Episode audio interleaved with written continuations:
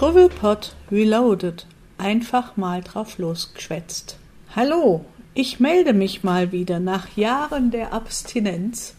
Genauer gesagt nach vier Jahren. Ähm, kam die Idee auf, warum machst du eigentlich nicht nochmal einen Struwwelpott? Fängst wieder an, beschäftigst dich wieder ein bisschen mehr mit dem eigentlich doch geliebten Hobby. Kurz, wer bin ich? Ich bin Struwwelchen, ansässig in Heidelberg, Geocacher seit 2006, also schon alt, sage ich mal. Ich kannte noch die Zeiten des guten alten Etrex, des gelben Schwar mit schwarzem Gummiband, wo es entweder nur einen Pfeil gab und die Entfernung oder mit Mühe und Not noch eine ähm, Linie auf dem Display, die sagte, ähm, da bist du entlang gelaufen. Aber nichts mit, ich gehe mal schnell mit dem Handy cachen oder irgendwelchen ähm, Geräten, wo ich fotografieren kann, wo ich dieses und jenes machen kann, mit WLAN runterladen, zusammenschließen, live den anderen mitteilen, wo ich gerade bin und so. Sondern wirklich, ich bin auch losgezogen, ich gebe es zu mit Papier ausdrucken oder meinem Notizbuch, wo ich dann mühsam vorher alles abgeschrieben hatte für die Multis. Und eben, wie gesagt, dem Etrex. Deswegen heißt auch die Homepage, wenn das Etrex sagte Pendel. Denn die Angewohnheit dieses Gerätes war, an einer Weggabelung erstmal nichts zu sagen. Oder wenn, dann immer zu sagen, es ist jetzt äh, Zeit, neue Satelliten zu suchen. Ich weiß nicht, wo du hin willst. Und wenn man sich dann für den rechten Weg entschieden hat, weil man den Pfeil so leicht nach rechts deutete, dann hat man nach 300, 400 Metern gemerkt, ah ja, jetzt möchte es doch nach links. Ähm, gut, inzwischen bin ich da auch weiter. Einerseits natürlich äh, auch mit dem Handy, andererseits aber auch mit einem neueren Garmin, was jetzt nicht unbedingt bedeutet, dass es damit besser laufen würde.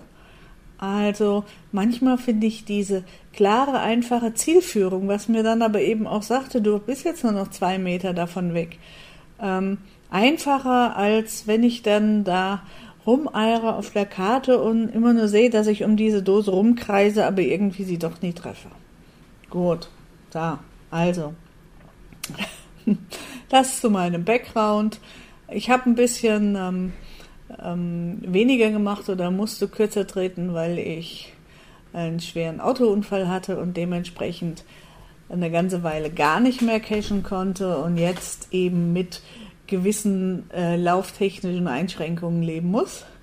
Das heißt, was früher für mich eigentlich kein Problem war, mal schnell einen Abhang hochkraxeln, um an einen Baum zu kommen oder so, also nicht auf den Baum, sondern an den Baum, hm, muss ich mir heute dann doch schon äh, überlegen, wie komme ich da hoch und komme ich überhaupt auch wieder runter.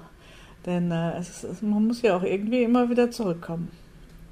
Nichtsdestotrotz ähm, habe ich mir vorgenommen, dieses Jahr auf jeden Fall mehr zu cashen. Und da bietet sich an, dass ähm, wir am letzten Juni-Wochenende den ähm, Geocacher-Stammtisch von Heidelberg wieder aufleben lassen, mal wieder nach langer Zeit. Und zwar an seiner Ursprungslocation. Ähm, ah, ich weiß jetzt gar nicht mal, wann genau es war, aber an irgendeinem Dönerstag beschlossen wir, also dem ersten Dönerstag in Heidelberg überhaupt, beschlossen wir, wir können doch einen Stammtisch machen. Und den ersten Stammtisch haben wir eben auf dem Berg, auf dem Boxberg, nämlich im Biergarten vom ISG Hotel gemacht. Deswegen heißt unser Stammtisch auch Der Berg ruft. Und ähm, da eine langjährige Geocacher-Freundin mal zufälligerweise wieder hier in die Gegend kommt, aus dem fernen Dänemark, ähm, haben wir uns gedacht, wir machen tatsächlich hm, genau an derselben Location auch wieder ein Der Berg ruft. Also es wird dann der äh, Juni, dann muss ich gerade mal gucken, das ist dann Samstag, 29. Juni gegen Abend. Äh, Biergarten, ISG, Uhrzeit, hm, weiß ich noch nicht, ab wann wir dann da sind, so ab sechs wahrscheinlich. Ähm, werden wir mal schauen, ob die das wieder stemmen können, wenn plötzlich 40 Leute ankommen und immer den Tisch wechseln und Speisen bestellen und dann nicht mehr da sitzen, wo sie es bestellt haben und so. Wir haben also schon einige äh, Locations in der Hinsicht zur Verzweiflung gebracht, ähm, bis dann doch ein bisschen Disziplin eingekehrt ist, auch unter den Teilnehmern. Und äh, ja, also das nur als Vorankündigung. Aber das war jetzt eben auch der Startpunkt, denn äh, Kadira sagte, deine Struwwelpots stehen ja noch online. Was mich wunderte, die hatte ich eigentlich völlig vergessen. Tatsächlich, sie stehen noch online. Und äh, sie gab auch dann den Impuls, mach doch mal wieder einen Struwwelpot. Gut. Was habe ich in letzter Zeit ähm, gecached? Natürlich in Vorbereitung für den Struwwelpot bin ich extra in meine zweite Homezone an den Bodensee gefahren und habe versucht, ein paar schon lange gelöste Mysteries zu finden, so nach dem Motto, ja, das Ding habe ich 2008 oder so gelöst, beziehungsweise 2011 den einen. Äh, vielleicht ist die Dose noch da tatsächlich es ist mir auch gelungen, von sechs Anläufen vier zu finden. Ähm, über die zwei nicht gefundenen schweige ich lieber, weil bei dem einen hatte ich tatsächlich die Dose in der Hand und habe es nicht kapiert.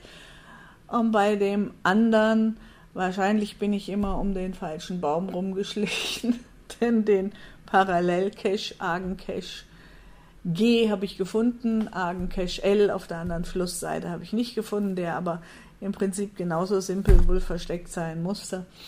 Nun ja, gut. Aber wie gesagt, dass meine zweite Homezone ist, komme ich da wieder hin und dann werde ich es wieder finden. Ähm, der dritte, da habe ich wirklich dann keine Zeit mehr gehabt. Das war ein schöner Multi an der Kirche, muss man alle möglichen Fragen beantworten und so. Ähm, und da beim Stichwort Multi ist jetzt mir ein paar Mal aufgefallen, ich habe hier in Heidelberg auch ein paar Multis laufen, ähm, dass ich entweder das Gefühl habe, dass irgendjemand sich wirklich daran macht, ähm, ein Multi, den ich bei mir in der Nähe im Wald versteckt habe, systematisch immer wieder die Station zerstören, äh, um dann äh, wohl mich mürbe zu machen, damit ich den Platzräume und vielleicht dann will er sein eigenes Ding da machen. Also es ist alle zwei Wochen sind die Stationen zerstört oder verschwunden, mehr oder weniger. Ähm, und das andere ist, dass relativ oft plötzlich, wenn jemand einen Cache nicht gefunden hat, äh, plötzlich einfach sagt, der Cache soll archiviert werden. Also weder ein DNF lockt, kam einer, der sagte, der Cache musste äh, archiviert werden. Er hätte in den letzten zwölf Monaten fünfmal versucht, den zu finden. Hat kein einziges Mal ein DNF gelockt, hat mich kein einziges Mal angeschrieben und meint dann, ja, soll archiviert werden. Ähm, oder eben, wenn, wenn mal die Dose nicht da ist, drei Tage, dass dann sofort jetzt neuerdings Archiv, also Archivierungswünsche kommen keine Ahnung, ob das jetzt ein Trend ist, dass man äh, gleich hier den Owner äh, da so angeht oder so. Also mir fiel es auf, dass der Ton da rauer wurde. Und so, ich kenne das eigentlich nicht. Normalerweise lockt man DNF und wenn man dann das zweite und dritte Mal es nicht findet, dann schreibt man halt mal dem Owner, ey du, ich habe da ein Problem, so und so, so und so. Und dann guckt der Owner meistens nach oder meldet sich irgendwie und sagt, jupp, Dose war weg oder nee, guck halt richtig oder sonst irgendwas. Aber nicht gleich beim ersten Versuch immer ein, Archivierungsdings macht. Denn wenn man das mal über sieht und wenn man viele Caches hat, die oft frequentiert werden, dann kann so, ein, so eine Mail eben einfach auch mal durchflutschen. Dann wird plötzlich das Ding archiviert und äh, man weiß gar nicht, was, was Sache ist. Also finde ich irgendwie keinen guten Stil. Ähm, liegt vielleicht auch daran, dass die Jungen irgendwie nicht durch die, ähm, ja, wie soll ich sagen, durch die alte Schule gegangen ist.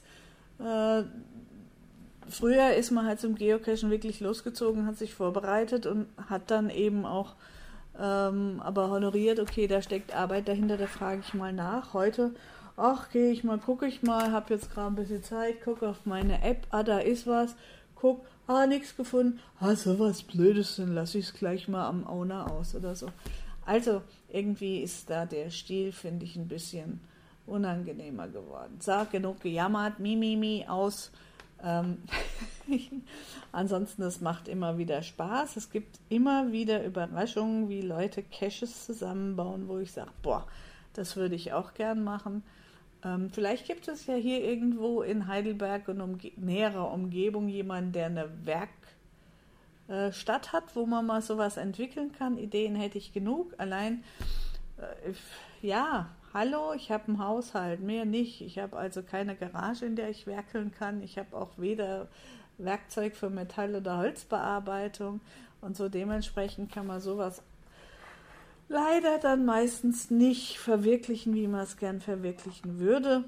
Aber vielleicht ist ja irgendeiner auch motiviert, dann kann man ja auch zusammen mal irgendwas bauen oder so.